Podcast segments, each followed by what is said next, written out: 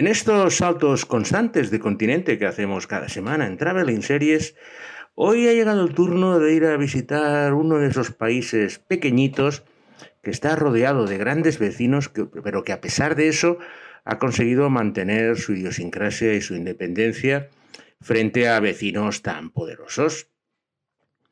Y para ello, nada mejor que empezar con nuestras recomendaciones gastronómicas, que en esta ocasión, como tengo los bares y los restaurantes cerrados, he podido aprovecharme de la gran casualidad de tener un restaurante de, de ese país muy cerca de donde vivo actualmente, por lo cual me encargué una comida para llevar, que en este caso fue un chivito y un asado de tira, acompañado de un maravilloso postre que se llama chajá, y para beber una bebida que la verdad cuando la conocí me sorprendió bastante, que se llama medio y medio, que es una mezcla de vino blanco y vino espumoso que lo venden embotellado en el país que vamos a visitar hoy. Porque esta semana con Traveling Series con Lorenzo Mejino nos vamos a visitar el Uruguay.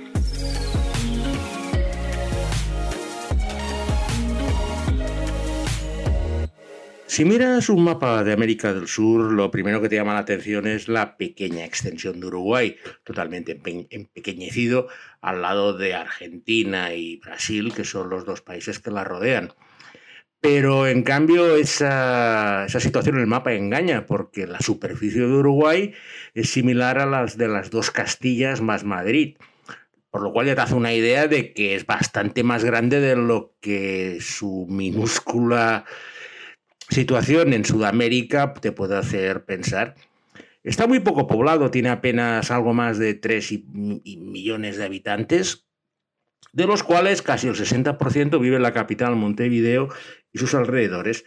Y el resto del país eh, es un paraíso para las vacas, está lleno de grandes extensiones ganaderas, porque de hecho la lana de las ovejas que tenían en rebaños y sobre todo la carne, una carne excelente, han sido los principales recursos económicos de este país que ha destacado precisamente por cosas bastante curiosas, como os comentaré posteriormente, como sobre todo el caso del fútbol.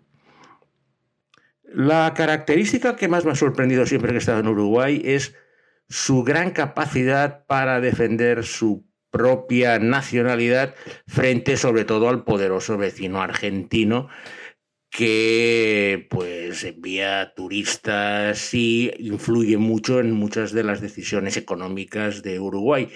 Pero en cambio ellos siempre se han mantenido muy firmes. Por ejemplo, en el caso de la pandemia la han negociado muchísimo mejor que Argentina y que Brasil porque su sentimiento nacional es muy elevado y realmente viendo jugar a la selección uruguaya de fútbol te das cuenta de que el orgullo nacional es probablemente uno de los más elevados que conozco en la Tierra. La forma más habitual de llegar a Uruguay es coger un buquebús que le llaman desde Buenos Aires y acercarte a uno de los lugares turísticos más importantes eh, de América del Sur, que es Punta del Este o lo que le llaman el balneario de Punta del Este. Punta del Este es, a ver, para haceros una idea, sería como un venidor o un lugar muy turístico en Uruguay que se llena en los meses que aquí son de invierno y allí son de verano, como sería en noviembre, diciembre, enero y febrero, y que tiene una característica muy curiosa, que es que se encuentra al borde del estuario del Mar de la Plata por lo que algunas de las playas son de agua salada, las que dan al Océano Atlántico, y otras son de agua dulce, las que dan al mar, al, río de la Plata que desemboca allí. Está separada por este brazo de mar de Buenos Aires y es habitual pues excursiones de fin de semana de argentinos y bonaerenses a pasar el fin de semana al balneario de Punta del Este donde hay casinos, grandes playas y es una forma de escaparse de pues de la metrópolis bonaerense. La economía de la zona ha tenido un gran golpe debido a las restricciones de viaje que se han producido este año, pero pasear por el balneario de Punta del Este, recuerdo que hay un monumento que se llama La Mano, que son unos dedos que salen de la playa, que es bastante curioso, pero te permite conocer las diferencias entre los bonaerenses que van allí a, a pasárselo bien y a disfrutar de descanso y del fin de semana, con los uruguayos que se ocupan precisamente de conseguir que todo este turismo pues se lo pase en grande y sobre todo deje dinero y muchas divisas que al fin y al cabo no deja de ser la base de su economía. Y al hilo de estas invasiones de argentinos que se producen durante las fiestas y los fines de semana, va el, el tema de la primera serie uruguaya que os vamos a comentar hoy, y es el caso de Feriados. ¿Te sentí bien?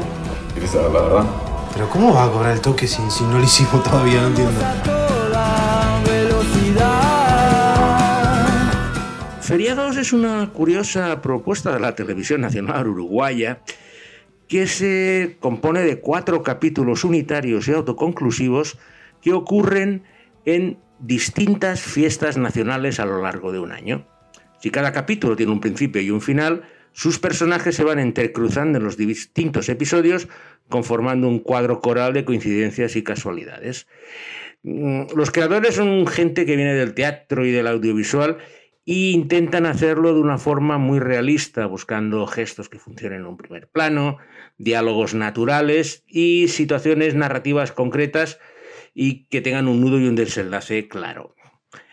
Es curioso porque los capítulos, ya os he dicho, eh, transcurren durante fiestas nacionales. Sí, tenemos un episodio en Año Nuevo, otro el Día de los Enamorados, que no es una fiesta real, pero por lo menos para muchos sí que lo es. Otro día es el primero de mayo, el Día del Trabajo, el Día del Padre, el Día de la Independencia, el Día de los Muertos y Navidad, que cierra un año en la vida de los protagonistas. La verdad es que lo he visto y me, pareció una idea muy buena y muy curiosa eso de ir mostrando la vida de una serie de personajes marcados por las fiestas nacionales que les permiten encontrarse a todos sin tener que estar pendientes del trabajo o de hacer reuniones entre semana. Y me ha parecido una magnífica propuesta para empezar este viaje que tenemos por Uruguay. Todas las ocasiones que he estado en Uruguay ha sido casi siempre yendo desde Buenos Aires en este buque bus que os he comentado, porque es la escapada de un día un poco para evadirte de la metrópolis bonaerense. Pero en una ocasión hice una cosa bastante rara, que es entré a Uruguay por una frontera bastante perdida que se encuentra al norte del país. Ya os he dicho que es muy grande, o sea, imaginaros la distancia que hay entre León y Ciudad Real a nivel de Uruguay, que serían los dos extremos. Pues bueno, en este caso entré bastante al norte, desde una población argentina que se llama Gualeguaychú, y pasé al pueblecito de Paysandú, que es uno de los principales del, del país, del norte del país. Y allí lo que descubrí fue un postre que me dejó completamente maravillado, que os lo he comentado, que es el chajá, que es una especie de bomba calórica con merengue y relleno de fruta, que es, la, es el postre típico de Uruguay, y que, por ejemplo, en este restaurante uruguayo que tengo en Calella, que es donde vivo ahora, pues muchas veces voy y me pido el chajá para llevar, para recordar esos momentos. A ver, debido a las grandes calorías que tiene, lo puedo tomar de vez en cuando, pero el placer de pegarle el primer mordisco, eso sí que no me lo quita nadie y tengo la suerte de poder recordarlo aquí. Lo mío con el chajá, algunas personas lo podrían catalogar de adicción. Y por eso exagerando un poco esta premisa, me da pie a presentaros la segunda serie de nuestra selección uruguaya de hoy y se llama Adicciones. Yo necesito para la semana que viene una persona de confianza. Voy a cerrar un negocito. ¿Un negocito de qué? Distribución. Ya apague la luz, ya apague el teléfono. Eso es para vos. Adicciones trata en 13 episodios independientes 13 adicciones consideradas las más comunes de nuestra sociedad. Los 13 problemas tratados por orden de emisión fueron los fármacos, la cocaína, el alcohol, el juego, las relaciones conflictivas, el consumo, la comida, internet, tabaco, trabajo, religión, la pasta base y el sexo, que conforman un completo catálogo de las adicciones más importantes que tiene nuestra sociedad.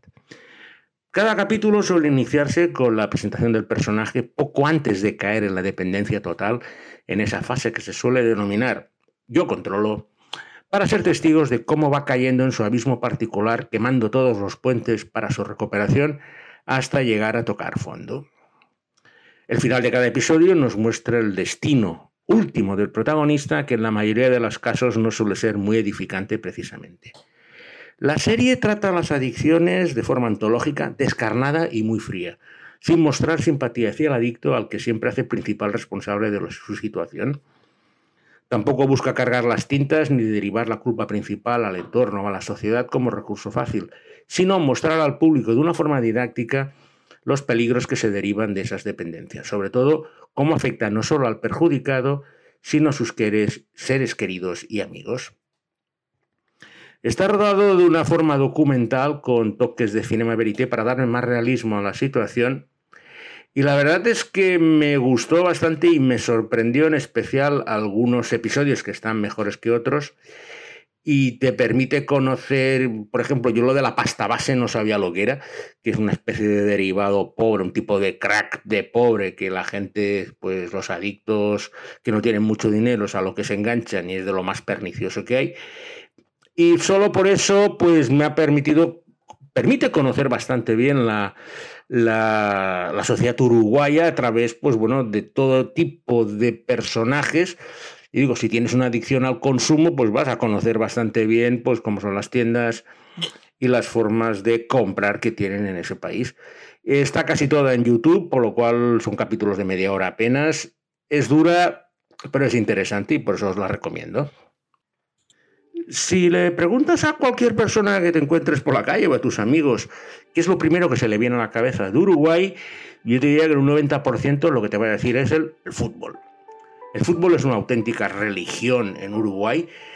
Mm, un país de apenas 3 millones de habitantes tiene dos Juegos Olímpicos y dos campeonatos mundiales. Recordamos que España solo tiene uno. Y solo por eso ya te hace pensar de la enorme cantera de fútbol que tienen. Tú vas por allí, lo que ves es niños, jóvenes jugando a fútbol en todos los sitios. Y la cúspide de, de esa pasión por el fútbol es el clásico que le llaman allí, que me invitaron una vez a verlo y es realmente impresionante, que es el, es el derby que juegan cada año, que juegan en varias ocasiones, no cada año, el Peñarol y el Nacional, los dos equipos más importantes de Montevideo. Es el, es el derby más antiguo que no se disputa en las Islas Británicas, que es donde fue la cuna del fútbol. Y de hecho, desde 1900, cada año Peñarol y Nacional se enfrentan de forma bastante cruenta con sus aficiones completamente entregadas en unos clásicos que con el paso de los años se han ido perdiendo fuerza porque casi todos los grandes jugadores uruguayos pues emigran a buscarse la plata, como dicen allí, a otros países. Tenemos el caso de Luis Suárez, que estuvo en el Barcelona y ahora está en el Atlético de Madrid. Pero siempre están en la Copa América, en los mundiales pocas son las ocasiones en que no llegan a octavos o cuartos de final, que teniendo en cuenta la, escasa población del país, el nivel de futbolistas que saca es una de las principales exportaciones que tiene ese pequeño país. Y os estoy hablando desde los años 30, o sea, no es una cosa de hace poco, porque los, el, ganó el Mundial de Brasil en el 52, ganó el Mundial del año 30, y lo de Uruguay y el fútbol es realmente una cosa a estudiar. El Estadio Centenario, que es el principal de Montevideo, donde se celebran las finales, juega la selección nacional y de vez en cuando hacen el derby cuando necesitan más espacio, pues tiene 60.000 personas y es todo un espectáculo ver a las dos hinchadas, una totalmente separadas en el, campo, animar a los suyos como si no hubiera mañana Suele haber bastantes problemas al finalizar si ha habido decisiones controvertidas arbitrales, porque otra cosa no, pero también de vez en cuando les gusta zurrarse la badana a las hinchadas. Pero ver un Peñarol Nacional en Montevideo casi te diría que es de las cosas principales que puedes hacer en la capital uruguaya. La capital uruguaya también se ha convertido en un importante lugar de rodaje de series y películas. La poca dimensión de Uruguay les hace pues buscar coproducciones con Brasil o con Argentina como una forma adecuada para atraer rodajes a su pequeño país y para dar un poco de trabajo a la depauperada industria audiovisual uruguaya. Y el mejor ejemplo ha sido una coproducción uruguaya, brasileña y argentina de HBO que se llama El Hipnotizador. Despertar es morir. Derrotamos a la muerte y la muerte está de regreso. Todo estaba bien, hasta que él llegó. El hipnotizador es una historia ambientada en un lugar imaginario llamado Finisterra durante la década de los años 30 y describe la pugna abierta entre dos hipnotizadores, Arenas y Darek, que representan el bien y el mal como las dos caras de una moneda. El protagonista principal es Arenas, un hipnotizador enigmático aquejado de un grave insomnio que le impide pegar ojo y le hace tener siempre un aspecto demacrado. Arenas llega a Finisterre huyendo de su pasado reciente para alojarse en un hotel bastante tétrico y encontrar trabajo como hipnotizador en un teatro de variedades de la ciudad. Arenas es una persona especializada en hurgar a través de la hipnosis en la mente humana y sacar a la luz sus secretos más profundos que habían quedado enterrados por todo tipo de razones, entre las que prevalecen las de autoprotección.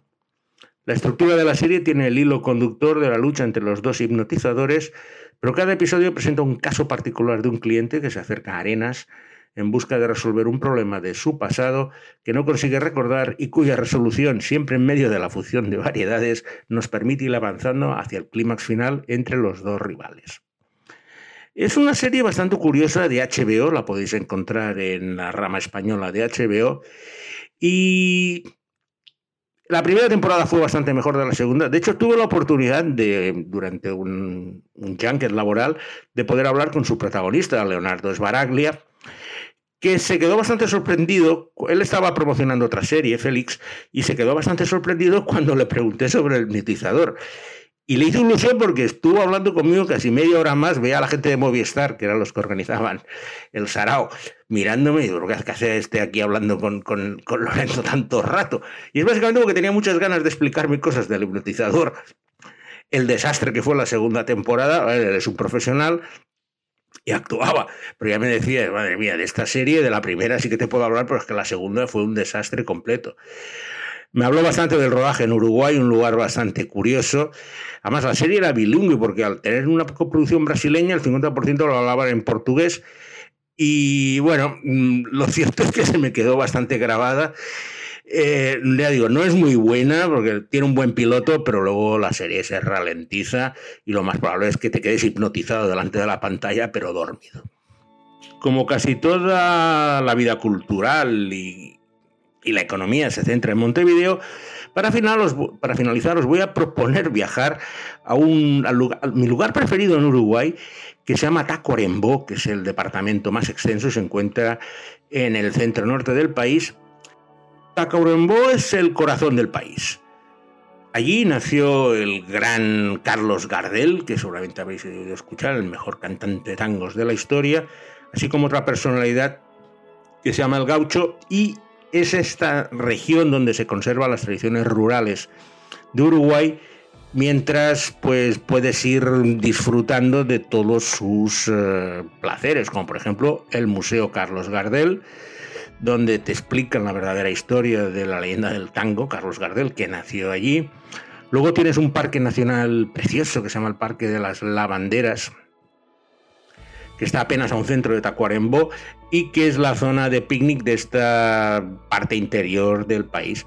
Asimismo, también hay otro lago enorme, que es el Lago de la Juventud, con 16 hectáreas. Y al ser, un, al ser Uruguay un país con pocas extensiones de agua interiores, la mezcla de la historia de Carlos Gardel con todos estos lagos, pues hacen de Tacuarembó el lugar preferido de los uruguayos cuando no están en las playas de Punta del Este. Una vez visitado Tacuarembó, vamos a volver a la capital Montevideo para conocer la última serie de nuestra selección de hoy, y que tiene un nombre bastante curioso porque se llama El mundo de los videos. Para mí tuve unos momentos súper arriba y la parte emotiva de la nena. La parte de la nena es otra cagada, es una chicanita cagada frita.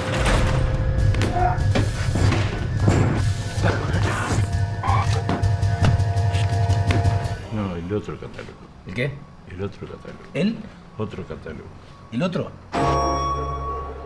El mundo de los videos, como dicen allí, es una serie cortita de cinco capítulos que se centra en la historia de uno de los últimos videoclubs de Montevideo, donde su propietario y sus dos empleados intentan sobrevivir en una era donde pues, los vídeos y los DVDs están siendo completamente exterminados por los temas digitales.